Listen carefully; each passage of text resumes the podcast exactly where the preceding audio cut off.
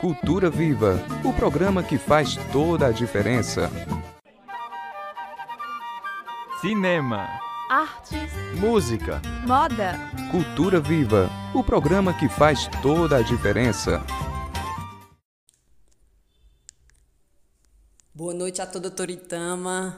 Mais uma vez estamos aqui, sempre nos renovando a todos os sábados. Esse é o programa Cultura Viva, que mais uma vez vem reavivar, vem com esse tema principal, reavivar cada lar toritamense, trazendo novas histórias, é, fazendo reviver um mundo do passado, talvez, ou do futuro. Mas a nossa intenção é fazer essa mistura de raças, essa mistura comunicacional, saber que nós pertencemos ao mundo. Logo, pertencemos à cidade de Toritama, uma das maiores produtoras de jeans do Agreste.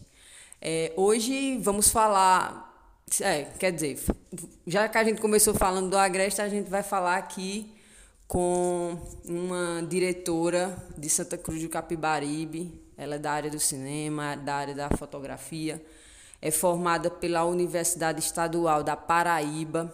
Estamos aqui hoje é, com Maiara Bezerra, ela que é diretora do documentário Palestina Brasil, que foi lançado recentemente pela Lei Aldir Blanc. É, Maiara, seja muito bem-vinda ao programa Cultura Viva. É um grande prazer fazer essa é, transformação na nossa sociedade agreste. Olá, Valderiza, e a todo mundo que está ouvindo, o pessoal de Toritama e todos os arredores do Agreste.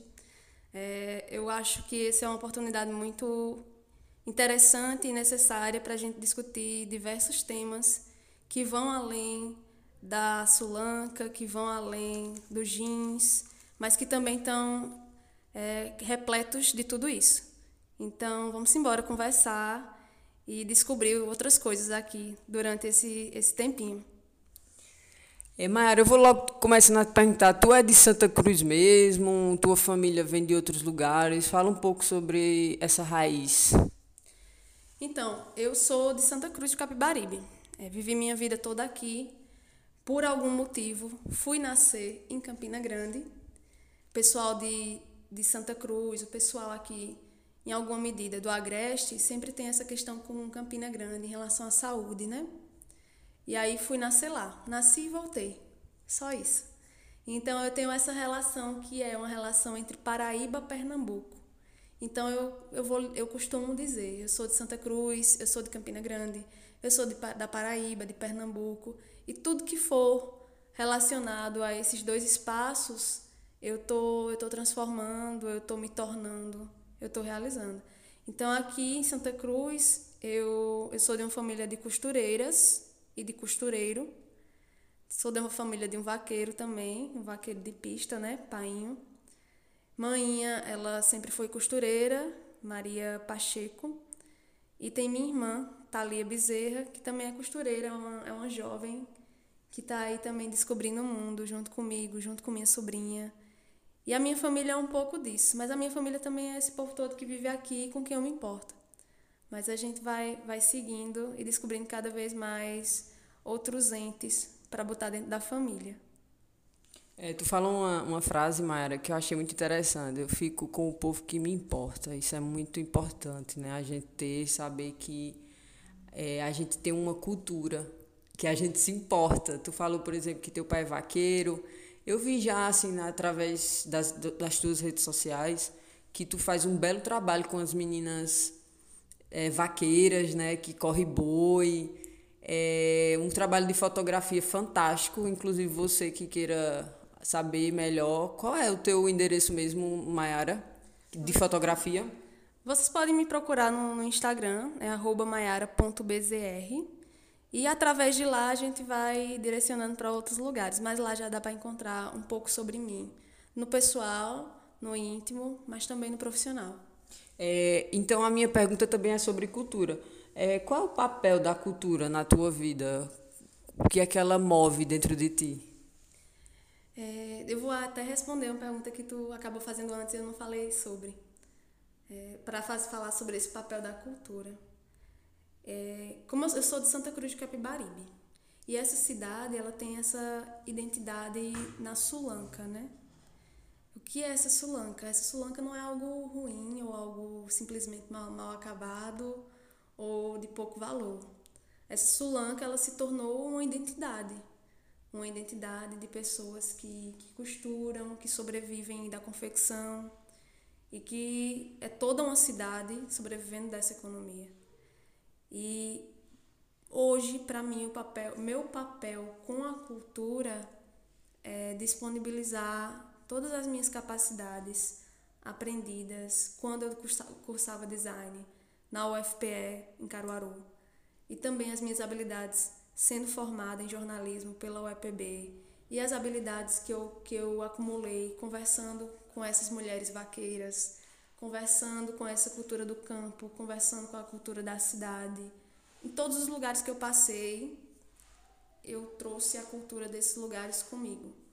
Eu acredito nisso, eu posso também estar tá, tá sendo amplificando demais, mas eu acho que o papel da cultura, para mim, é informar as pessoas e informar através de uma linguagem que elas possam entender. Se uma questão extremamente complexa, a economia de Santa Cruz de Capibaribe, se a gente pode explicar ela através de uma música, a gente também pode explicar ela através de um desenho, ou através do cinema, ou através de uma entrevista.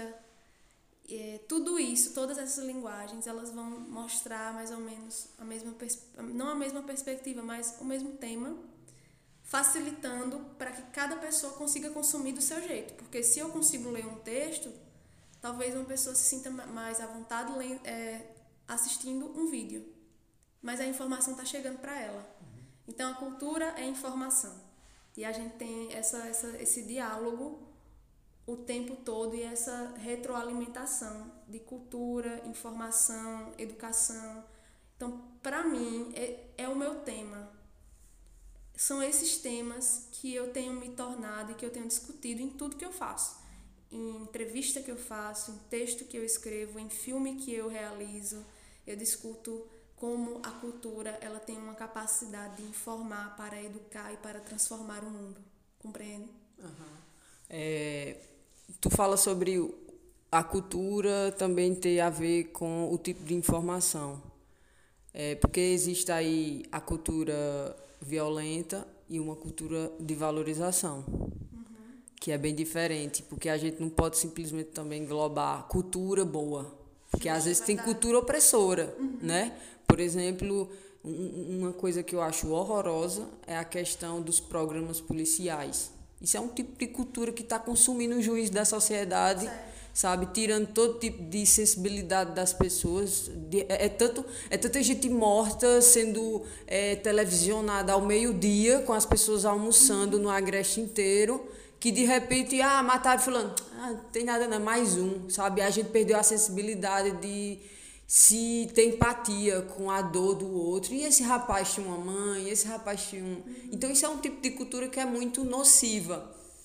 Mas eu vou para a questão da. Por exemplo, um, a, a questão da cultura valora, valorativa, por exemplo, você tem que ter um ponto de inspiração. Aí vem uma pergunta minha agora para ti, Mayara. O que tu acha que leva o jovem de hoje a se distanciar das suas próprias raízes? Uhum. É, isso me faz lembrar de uma questão que tem muito, né? Todo mundo escuta isso, assim, ah, não vou, não tenho o que fazer aqui em Santa Cruz. Ou é Sulanca ou é Sulanca. Não dá para crescer, se quiser crescer vá para fora.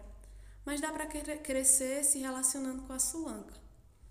É, acho que o que distancia a juventude ou qualquer pessoa é, é muito essa visão de que a vida, e essa visão que, por, por exemplo, a mídia é, fortalece, de que a vida é só isso, de que a vida é simplesmente almoçar ao meio-dia e escutar notícias ruins e engolir aquilo e depois voltar à sua profissão. E tu sabe que eu acalanto uhum. de, dessas pessoas que veem isso na sua ignorância também, na sua ingenuidade. Que é o acalante. É porque não sabe o processo da construção da imagem e a gente que está nos cursos de comunicação e de jornalismo, que a gente é, percebe isso dentro de uma universidade pública, uhum. não sabe o processo por trás da criação. Aí, aí, ah, mas olha o bom trabalho da polícia. Sim. Sabe? Para acalmar, assim, para uhum. a sua própria ignorância. Aí, não, mas olha o trabalho da polícia, a polícia é boa, sabe? Mas e a pessoa? Mas é por isso que a gente tem que repensar a nossa própria profissão, né? E que bom que as universidades públicas estão chegando pertinho, apesar dos, da, de toda a precarização. Mas é justamente o jornalista que vê como, como é feito, ele também tem que se preocupar em como é feito. Porque a, a, pessoa que assiste, ela vai realmente só consumir o que está informando que é o policial pegou o bandido, o criminoso, o meliante, é, essa pessoa morreu aqui e tem essa tarja preta ou essa tarja na, na, cara na cara dessa pessoa ou não tem. Essa pessoa ela só vai consumir mesmo o que, o que está dado, que é aquela imagem, mas o modo de fazer aquela imagem, a ética que aquilo envolve, o método que aquilo envolve, quem vai ter que se preocupar é o jornalista. E aí por isso também eu acho que é um momento da gente é, reforçar a, a importância de uma formação para além dos botões, né? para além do apertar botões. É, um, é uma formação do jornalista, do comunicador, para, em alguma medida, tentar informar para transformar a sociedade. Eu sei que isso talvez possa parecer muito gigante, mas é, é minúsculo é minúsculo e é gigante também. É informar para que aquele, aquele cidadão tenha informação e possa elucidar a sua ação diante daquela informação. Não adianta, como é que você quer que uma pessoa vote certo se ela não consegue entender como funcionam é, os lugares de poder, como funciona a Câmara, como é que chega lá, como funciona um partido. Como é que um partido ele, ele é partido? É através do povo. Os partidos todos que existem é porque o povo disse assim: faça esse partido. É, é, precisa haver uma, um clamor do povo e precisa haver, por exemplo, no método, precisa que muitas pessoas assinem para que um partido seja formado. E aí também é necessário que esse povo esteja como, como agente fiscalizador de tudo isso. Da questão do partido, a questão de quem entra na Câmara,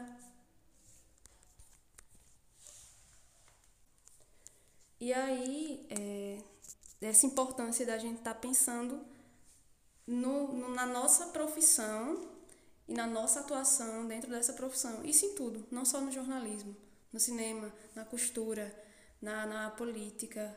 Em tudo a gente tem que estar tá pensando de forma ativa como é que aquilo vai resvalar na sociedade.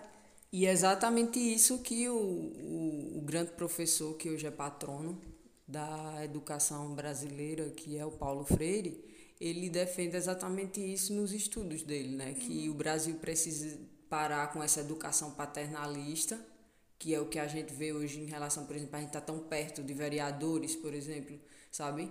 Que as pessoas têm o vereador como um, algo, um ícone, sabe? Ídolo, é. Sendo que ele está ali fazendo troca de favores porque ele vai exercer sobre essas pessoas um certo poder. Eu te dou tal coisa, mas tu vota em mim. Então isso é uma educação paternalista. E ele diz que a gente precisa ter uma educação ativa, feita em conjunto, com um olhar que possa ler o próprio mundo. Uhum. Sabe? Sim. Não é, por exemplo, dizer a uva caiu da árvore, porque as crianças começam a, a, a aprender a ler exatamente assim.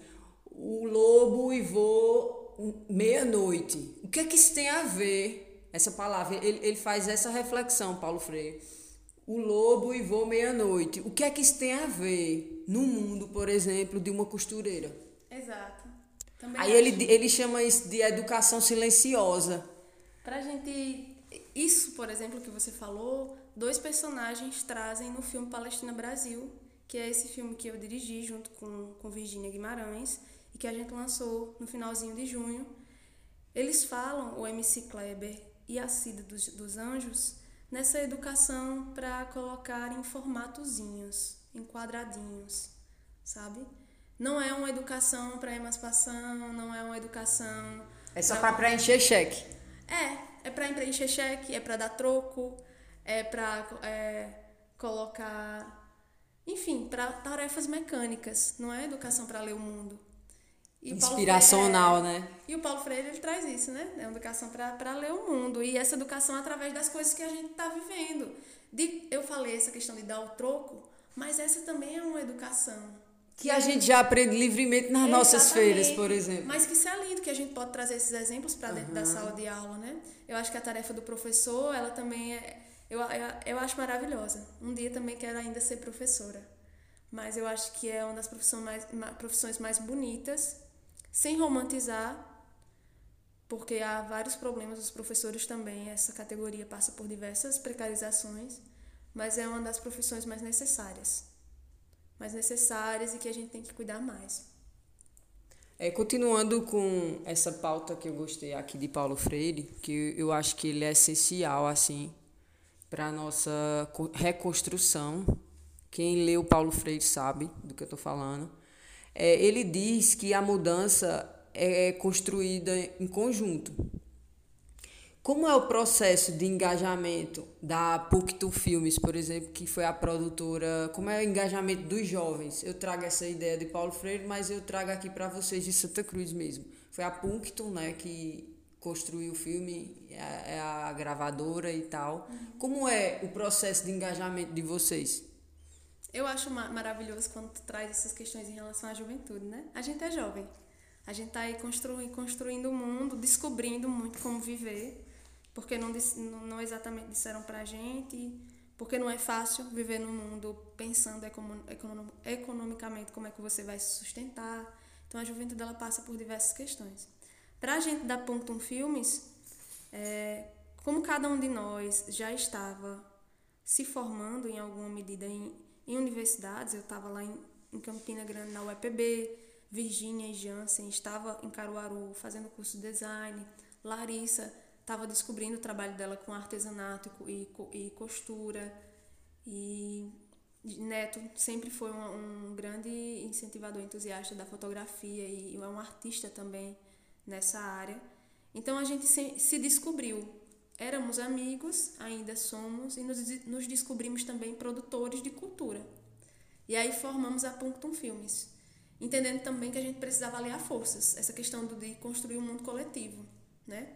A gente precisava aliar forças, tanto porque juntos economicamente a gente se tornava mais forte, cada um, por exemplo, com um tipo de equipamento ou cada um com um tipo de conhecimento ia passando para o outro. E por isso esse processo, desde que a gente se formou em 2017, foi um, foi, é um processo muito grande, gigante de aprendizado. É como se a gente estivesse fazendo uma universidade livremente entre nós e com as pessoas que a gente vai encontrando no caminho. E aí a Punctum Filmes veio nesse sentido de aprender. Eu não, não vou te dizer que a gente é uma produtora, somos, profiss... somos profissionais hoje, sim, podemos nos dizer assim. Mas a gente está aprendendo o tempo todo. A gente não vai subir em salto e dizer eu sei, eu sei, eu sei, ponto. Eu sei. E aí, você sabe também? Quer me ensinar? A gente tem, tem essa relação com o mundo e com a Palestina também foi assim. Foi aprendendo ao passo que a gente foi descobrindo. É, qual é a tua ideia? Como tu vê, por exemplo, eu vou falar uma palavra, uhum. a favela. Eu quero que tu fale sobre tanto somente da palavra sozinha, como também da favela bairro, favela cidade.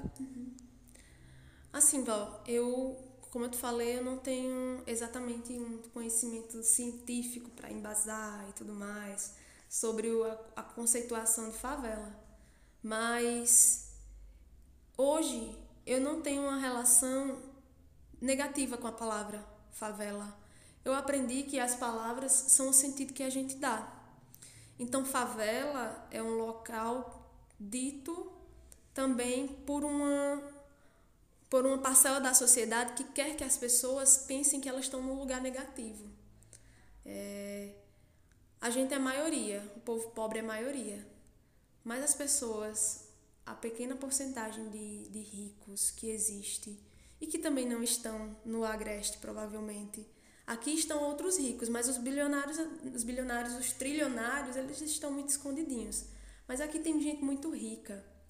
E essas aí estão em Tamandaré. É. Eita, é verdade. Os prédios por lá. E aí, aqui tem gente muito rica também. E o que interessa a, a essa parcela, a essa classe dominante, entre muitas aspas, porque dominantes somos nós, o que interessa a, a essa classe. Só precisa ter consciência, é, galera. O que interessa a essa classe rica, riquíssima mesmo, eu não estou falando de gente que tem um carro ou outro financiado ou que tem uma casa ou outra, não. Esse povo ainda é, é, é da classe é, que é nossa parente. Não é gente riquíssima. Não é, não é eles que a gente tem que, que. Não é deles que a gente tem que cobrar grandes taxas, entende? É, é deles que a gente tem que tirar eles dali, porque a gente não tem que ser, ser explorado o tempo todo. Então, é, eu me perdi aqui um pouco na pergunta. Tu pode. aqui. É... Peraí, programa Cultura Viva está aqui entrevistando a produtora de filmes, a fotógrafa, a jornalista Maiara Bezerra, ela que é de Santa Cruz de Capibaribe, se formou lá na Universidade de, da Paraíba, na estadual. É, tu te perdeu, eu também me perdi, mas vamos continuar, Mayara. e eu vou perguntar. Como Sim, eu me lembrei. Mas, volta. Vamos se lembrar, então. Tá bom. É, você, a gente falava sobre essa questão da, da favela, né? Da favela, do bairro, da comunidade. E aí, quando a gente estava nesse projeto de pesquisa do documentário Palestina Brasil, a gente viu que muita gente tinha essa, essa aversão ao termo favela ao termo periférico e também na nossa construção era algo que a gente não, não achava que precisava estar ali reforçando. É bem animalizado, né? Eu acho também, assim, por alguma parte da sociedade. Sim, essa, sim. essa sociedade mais abastada financeiramente uhum. animaliza muito também. Tu concorda? Eu concordo, eu acho que eu não, não sou tão familiarizada com esse termo, mas eu concordo que é, a favela ou os bairros mais afastados do centro ou os bairros mais afastados dos bairros elitizados, eles são bairros onde, gente, onde as pessoas, onde cria-se uma cultura de não se querer morar, de não se querer ir, de não se querer conhecer. Como se fosse um lado escuro. É, um lado obscuro da cidade. Quantas vezes eu já não ouvi, não, não suba lá a Palestina, não é não perigoso. Buscar, é, é perigoso. Você podem roubar a moto, ou não vá ali no casamos. Agora, eu queria dizer se tu fosse no Bob's ali, no centro, para ver é, se alguém diz tu vai ser assaltado. E provavelmente poderia ser também, sabe? É, as coisas acontecem não só nesses ba em bairros fora do. Uma crença dominante, opressora. Exato. Exato. Aí a gente tem que fazer, através da informação, que a galera entenda e eu sei que muita gente entende. Quando eu converso com manhinha e digo que. E, e, a gente conversa sobre essa questão de as pessoas que são ricas, elas realmente não querem saber das pessoas pobres. Elas querem que as pessoas pobres, pobres continuem pobres à margem, sem informação, sem cultura, sem educação, porque assim elas permanecem ricas. Aí como é que eles fazem?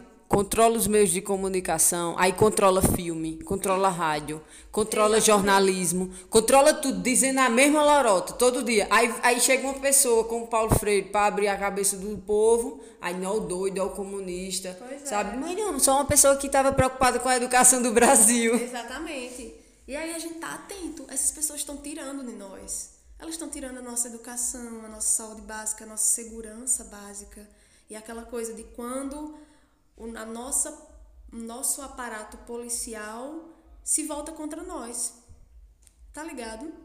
É um aparato é, policial é burguês que quer ali só proteger os é, ricos. Os ricos. É, falando assim mesmo na, no grosso, proteger gente rica, proteger, proteger gente que quer permanecer explorando. No status quo. É. E a gente tem que começar a se atinar a isso. Eu não estou falando de, de uma hora para outra é, se levantar e, e, e resolver tudo e começar a resolver. É de se organizar para no momento certo a gente sim fazer algo diferente. E tomando decisões diariamente, né? É, tomando decisões diariamente. No que você diz escutar, no, no preconceito que você não aceita, dentro de casa ou fora. Infelizmente, voltando aí a uma questão, a gente está numa das cidades que elegeu Bolsonaro. A gente está numa das cidades mais bolsonaristas de, desse estado.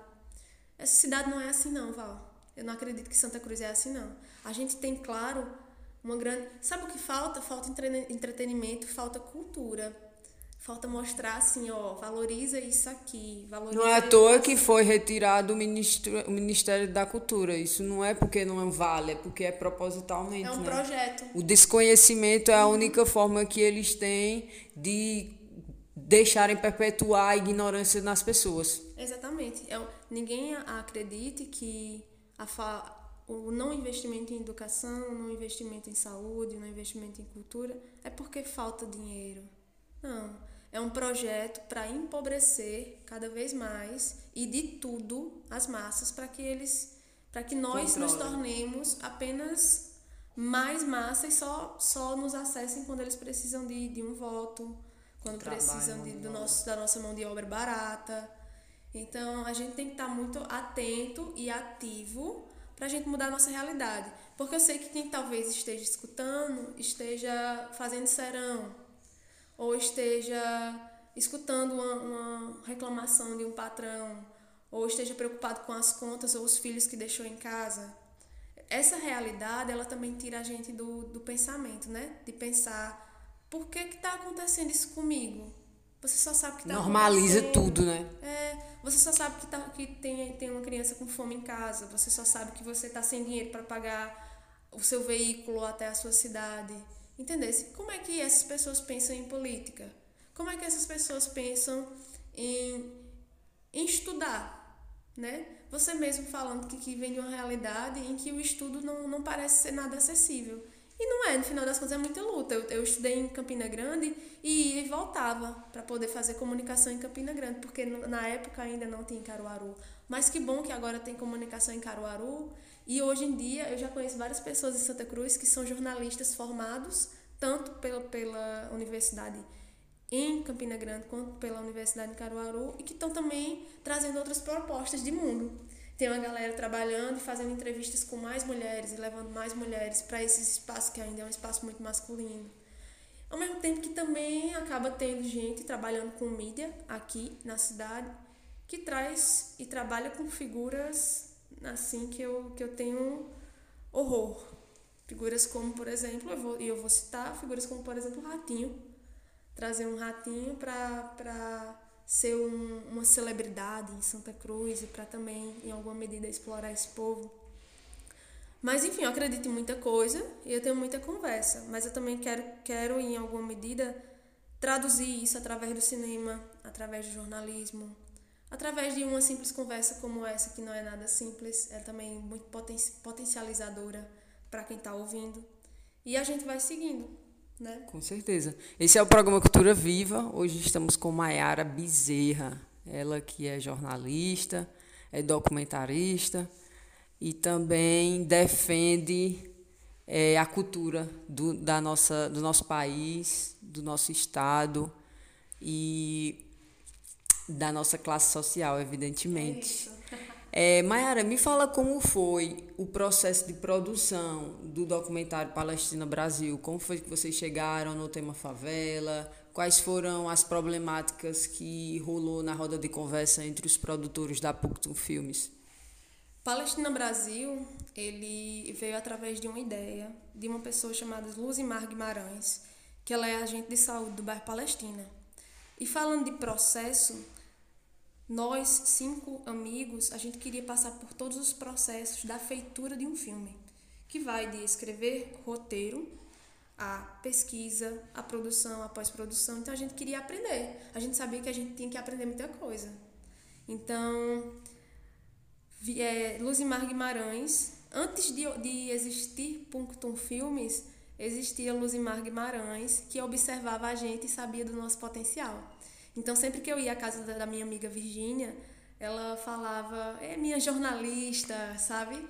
É, e queria que a gente chegou um dia e disse assim, por que vocês não fazem um documentário sobre a Palestina?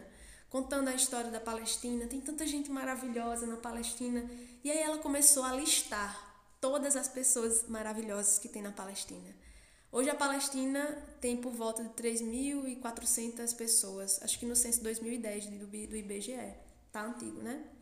Mas deve ter por volta de uns 4 mil pessoas. São 4 mil histórias maravilhosas, é, histórias interessantes, histórias necessárias para a gente pensar o mundo.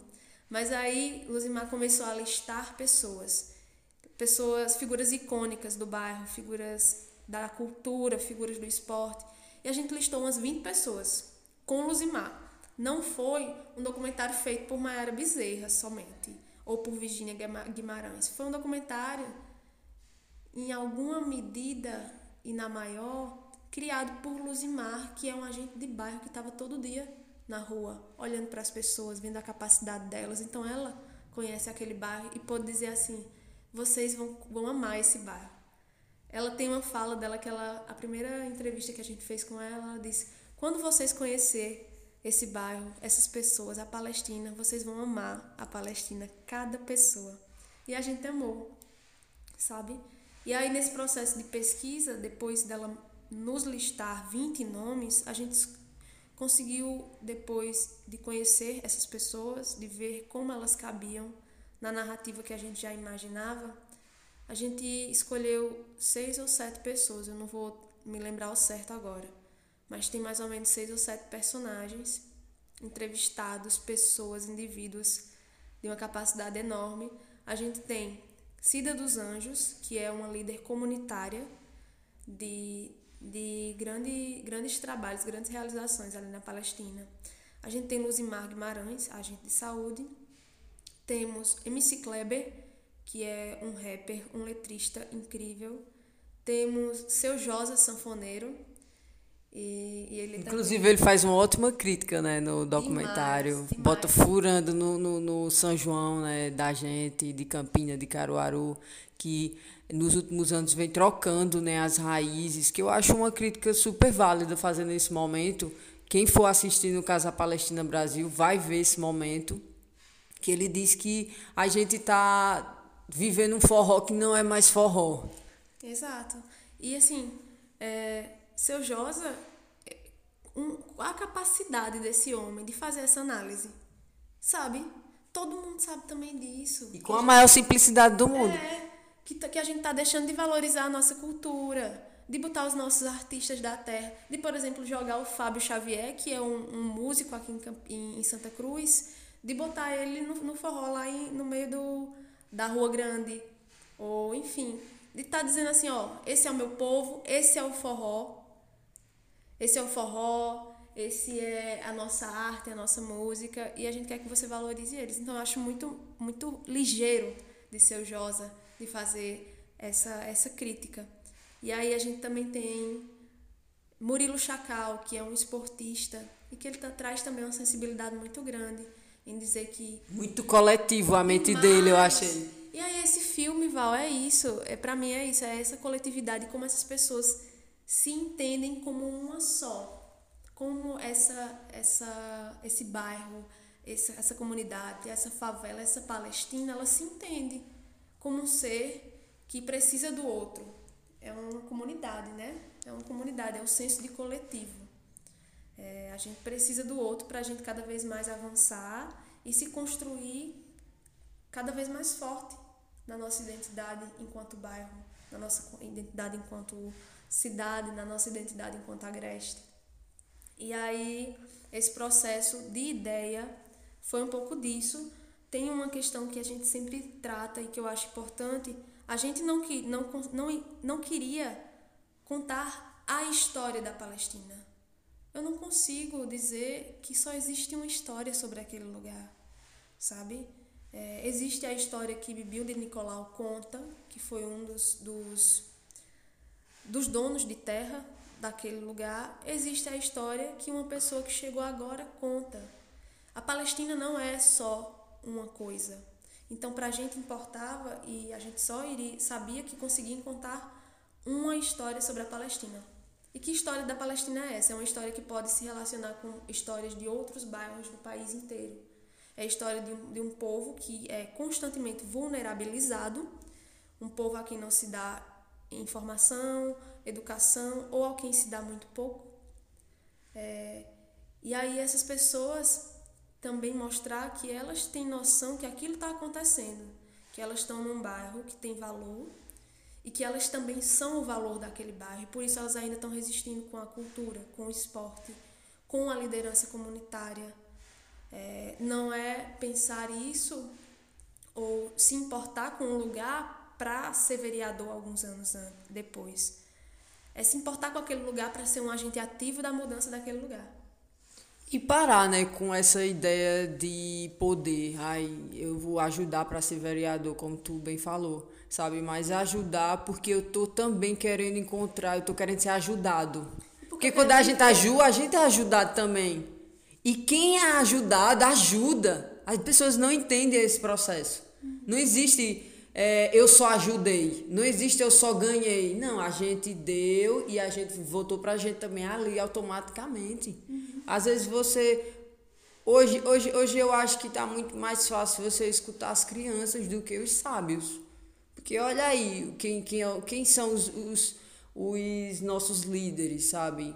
O que é que eles estão falando? E eu nem diria nos dias de hoje que eles estão falando, o que é que eles estão esbravejando, uhum. suas animalidades.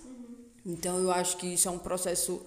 Inclusive, é, Mayara, eu queria te fazer a próxima pergunta sobre o que é que tu acha da violência estar sendo vendida até pelo próprio Estado como um, é, uma, é, uma educação. Como tu vê a violência sendo vendida dessa forma, assim, pelo próprio Estado? Val, eu vou pescar algumas coisas que tu disse e vou dizer um pouco do que eu tenho visto e que eu acredito de mundo, né? Você falou um pouco das crianças, né? De, de escutar as crianças mais do que os sábios, entre muitas aspas. Com certeza. É, nos, nos documentários e nas coisas que eu faço, eu sempre tento trazer essa ideia de que a, a educação ela forma pessoas que vão mudar aspectos do mundo e que vão ser esses agentes ativos. É, então, por isso que eu sempre quero, quero fortalecer em todas as minhas narrativas a, a, a necessidade da educação, da cultura e da informação.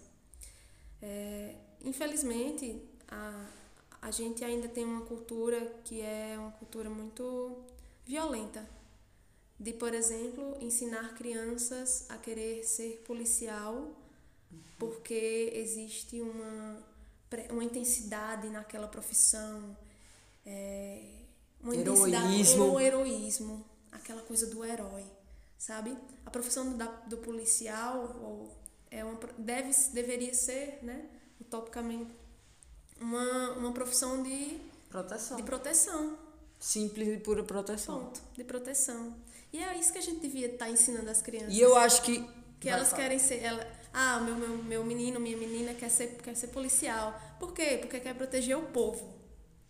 Era para ser assim, porque quer proteger o povo, quer, quer mediar situações difíceis e chegar a uma solução massa, quer proteger a população. Não porque quer ter uma arma nos quartos aqui e quer andar de arminha, sabe? É, ter essa, essa, esse complexo do herói. Não é por isso. Essa questão da arma mesmo, porque arma não é brinquedo. Arma não é brinquedo.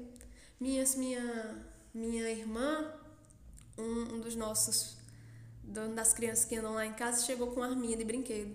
Ela disse: Olha, bota aqui, me dê. Você só entra para brincar se você tivesse esse, esse brinquedo aí. E ela confiscou o brinquedo, entende? Porque isso não é brinquedo.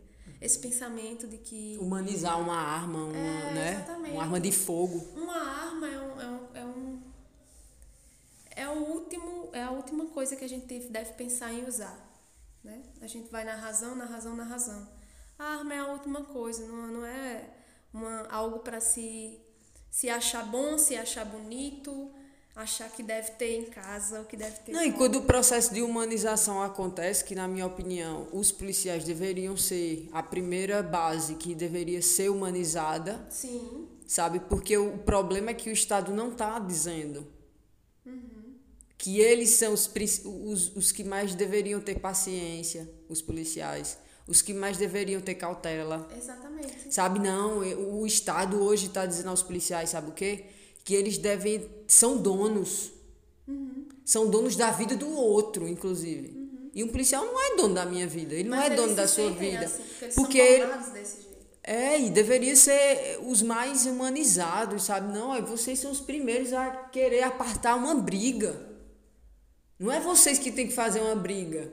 vocês têm que apartar uma briga. exatamente. E não é no, no modo do processar, sabe? Não, mas, ó, calma, calma. A gente nem tá aqui para aprender. A gente só tá aqui para acalmar. Não vamos para delegacia, sabe? Não tô dizendo que não tem que ir. Se for o caso, vai. Mas não tem que ser a primeira opção. Vamos para todo mundo para delegacia agora. Tá todo mundo preso. Porque o que acontece é isso. Calma, vamos escutar o que é que tá acontecendo. Não existe esse apaziguamento, não existe essa humanidade, essa humanização. Eu não estou dizendo que todos os policiais não são humanos. Mas isso é algo muito individual também. Se um policial tiver de ser humano, é ele que é. Ele que escolheu ser humano. Ter essa humanização dentro dele. Então, então é, é isso mesmo, é, é fortalecer esse Estado que deve melhorar essa formação e que a gente possa ter crianças que se animem mais em ter um instrumento dentro de casa, em, ter um, em ler um livro, em brincar na rua, é, em fazer vídeos, se assim for necessário, explicando questões da infância ou brincar, do que brincar com, com coisas que não são de criança, né? Arma não é de criança. Arma não é, não é nem de, de- da população em geral. É, Mayara, muito boa essa conversa contigo. É, Para vocês que estão nos escutando, agora através da Rádio Líder FM 103.3, na qual temos o maior orgulho de participar, de fazer parte dessa rádio comunitária que agrega tanto na nossa cidade. Queria dizer também que nós temos a nossa biblioteca cultural, do Cultura Viva, 100% online, 100% gratuita lá no Spotify, para você que é, vai escutar. São mais de 50 entrevistas já, todas culturais, histórias. Vai lá no Spotify e procura o canal Cultura Viva, que estão lá todas as entrevistas disponíveis para você. Nara, Mayara, uma pergunta que eu vou te fazer é: quando vocês lançaram o Palestina Brasil aqui em Santa Cruz do Capibaribe, mas logo no mundo inteiro, evidentemente, estamos na internet, é, qual foi o impacto e desse impacto, eu queria que tu falasse se houve algum rechaçamento violento, fala desse dessa problemática. A gente lançou Palestina Brasil, acho que 26 de julho, se não me engano. E aí, logo então, a gente teve um, um retorno muito positivo. Tivemos mais de 6 mil visualizações no YouTube, é, mais de 500 comentários, é, muita gente falando com, conosco, parabenizando. E de, de em relação. Assim, é um, é um produto de comunicação, então não, não, vou, não vamos esperar que ele sempre é, cause reações positivas. A galera também teve gente que não gostou, é, teve gente que queria mais, teve gente que disse: aí, quando sai a segunda parte desse documentário? Porque tem só 20 minutos, 24 minutos. É, e aí teve gente também que, que não gostou da abordagem porque imaginava que a gente ia contar a história da Palestina.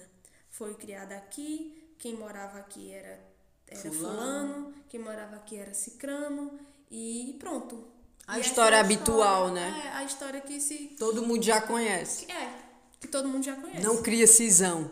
E aí a gente não, a gente queria contar uma história que pudesse ser é, um, um pensamento para ser espalhado por todo o país, porque Palestina Brasil ele é um espelho de outros lugares também. Não é só de Santa Cruz de Capibaribe. E aí é, a gente teve esses, esses retornos. Muita gente também pensou que a gente ia se debruçar sobre a personalidade de Bibiu Aragão, que é um dos personagens. É, Bibiu foi uma pessoa muito importante ali para muita gente, mas a gente não queria falar só sobre o que foi Bibiu naquele espaço porque pode se fazer. Porque ele já é um personagem ele tradicional já, na cidade, pelo que eu estou percebendo. Ele né? já é um personagem que todos conhecem e a gente podia abrir esse espaço para muito mais pessoas falarem da Palestina, porque elas também têm propriedade para isso. E assim, tá, é, é aberto também. Um documentário, ele não, não, não pode ser só esse documentário sobre a Palestina. As pessoas que vierem depois, elas podem fazer a história da Palestina, elas podem fazer a história de Bibiu, entende? Não, não, não, se, não se encerra no Palestina Brasil. A gente não vai dizer que só, só a gente pode falar da Palestina. Não. Outras pessoas poderão falar sobre a Palestina, outras pessoas farão filmes sobre a Palestina. Então a gente teve esse retorno que às vezes, é, às vezes a gente ficava meio assim, né? Porque alguns comentários negativos só em relação a isso, no geral, as pessoas gostaram, se sentiram representadas, é, admiraram as pessoas que elas descobriram através do documentário, admiraram a pessoa de Kleber e a inteligência de Kleber em contar a história de Santa Cruz através de suas letras de rap. É, reencontraram seu Pedro da Serra. Todo mundo sobe a serra todo ano, mas quase poucas pessoas sabem que tem seu Pedro lá em cima cuidando de tudo e cuidando das conexões, cuidando das antenas que distribuem informação por aqui. Entende? Tem seu Pedro da Serra. E relembraram que tem Cida, que está também fazendo essa, essa força, tentando, é, tentando fortalecer e transformar aquele espaço. É, enfim, no geral, todo mundo gostou, a gente se sentiu muito satisfeito por ter realizado Palestina Brasil.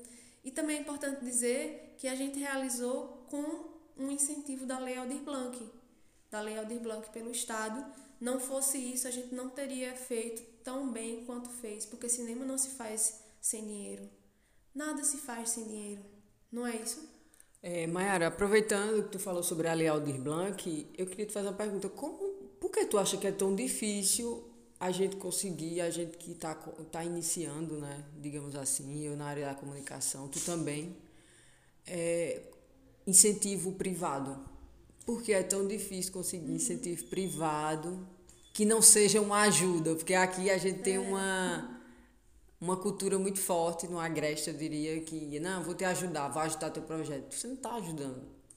Assim, tu entende? Você está patrocinando. Entendi. Porque também eu vou fazer uma propaganda da sua marca, da sua logo, uhum. no, no, no, no, projeto que as pessoas, que chegarão às pessoas, aos indivíduos também. Pronto. É, aqui, agora é bom para a gente falar sobre como foi a captação de recursos do Palestina Brasil. Valderiza, mulher, era eu em cima de uma bis, eu e Jansen, andando pelas ruas de Santa Cruz de Capibaribe atrás de algum fabrico ou, de alguma fábrica que abrisse as portas para a gente apresentar o projeto. Entendo que é isso? É, é, é resistir demais, é querer demais fazer um documentário, é querer demais é, mostrar outra narrativa sobre a Palestina.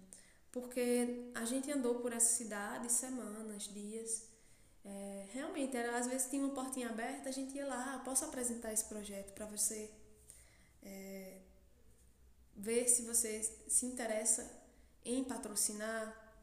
Tivemos uns quatro patrocínios de valores pequenos, mas que já ajudaram a comprar um equipamento, um, um microfone, alguma coisa para melhorar a qualidade do documentário. Mas quando você fala assim em incentivo de, de empresa privada, a gente pode lembrar, relembrar a Lei Rouanet. Que a Lei Rouanet, ela diz o quê? É, você, empresa, pode contribuir com a feitura desse projeto cultural. Você pode patrocinar esse projeto, sua marca vai estar tá lá. E aí você vai dar, vai abater, abater parte desse dinheiro que imposto. você deu do seu imposto, ou seja, não é um dinheiro que a empresa dá, não é a empresa que ajuda. Ela redireciona um dinheiro que seria para o Estado, ela redireciona para um projeto. Entende?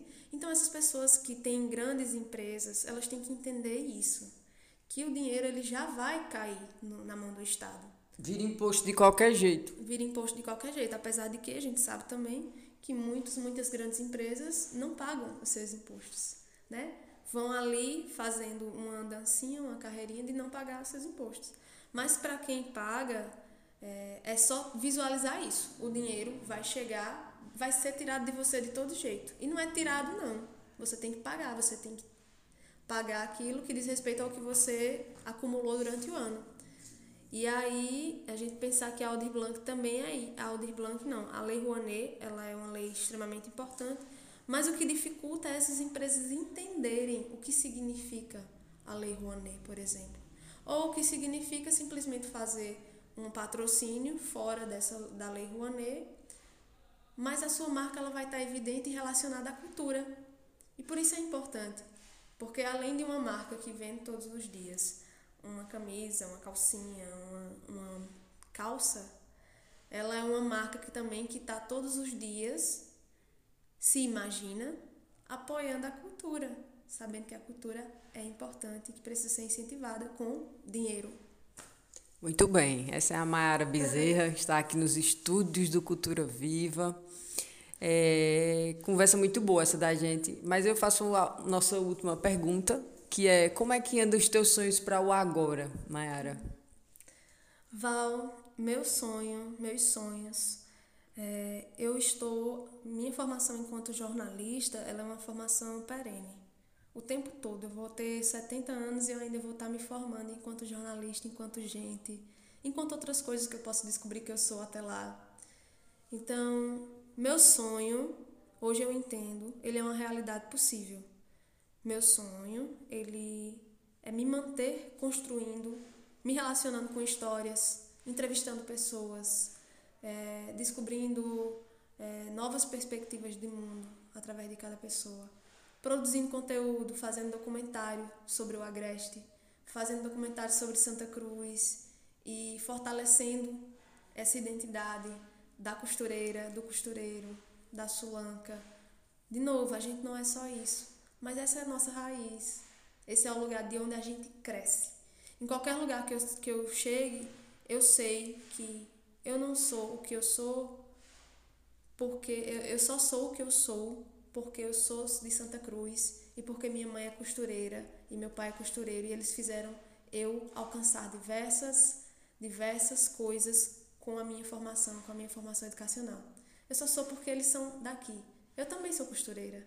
Eu sei costurar. Se eu volto a Santa Cruz, ou se eu estou em Santa Cruz, eu também estou costurando.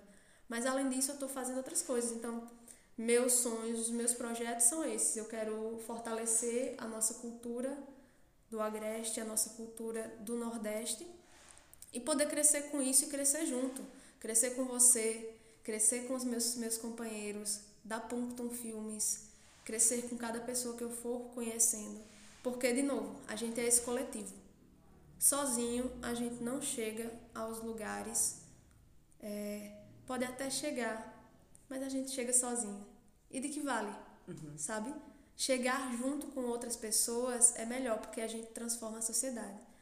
Meu sonho, no final das contas, é esse. Eu quero, eu quero mudar através do que eu possa fazer, mudar um pouquinho as coisas e estar tá contribuindo com a realidade de cada pessoa. É, quem tiver projetos e quiser conversar, eu estou ali também para aprender com essa pessoa e ensinar essa pessoa o que eu sou e o que eu descobri. Quero também entrar na área da docência. Eu quero ser professora, fazer meu mestrado, dividir o que eu aprendi de comunicação até hoje e dividir com outras pessoas de novo aprender. Então, meu sonho é esse, que a gente possa continuar juntos enquanto sociedade, fortalecendo a nossa identidade, porque é a partir dela que a gente conhece o mundo. É, gente, essa foi uma entrevista, mais uma entrevista maravilhosa que está se encerrando aqui no programa Cultura Viva. Mayara, gostaria de dizer que é um prazer maravilhoso poder compartilhar conhecimento com você não só de você, mas de todos os seus colegas, de toda a sua história, dizer que, que o programa Cultura Viva é um dos incentivadores é, para os projetos de vocês. Quando quiser apresentar mais outro projeto, só chamar que a gente está aqui também. nesse primeiro momento foi o programa Cultura Viva que chamou você, Sim. mas no segundo, se quiser chamar, estamos aí para o que der e vier e dizer que é um prazer sempre receber você em nossos estúdios. Muito obrigada a todos que constroem o Cultura Viva. Obrigada, galera de Toritama, de Santa Cruz e arredores que estão escutando e que vão escutar ainda, que a gente possa, enfim, colocar nossas forças para transformar esse mundo, do jeito que for. Se for pouquinho, tá valendo. Muito bem, não vos acostumemos com as tradicionais histórias violentas que pulsam pela nossa derrota. Você pode mais, nós podemos mais juntos. Esse foi o programa Cultura Viva. Uma boa noite a todos e até a semana que vem. Cultura Viva o programa que faz toda a diferença. Cinema, artes, música, moda. Cultura Viva o programa que faz toda a diferença.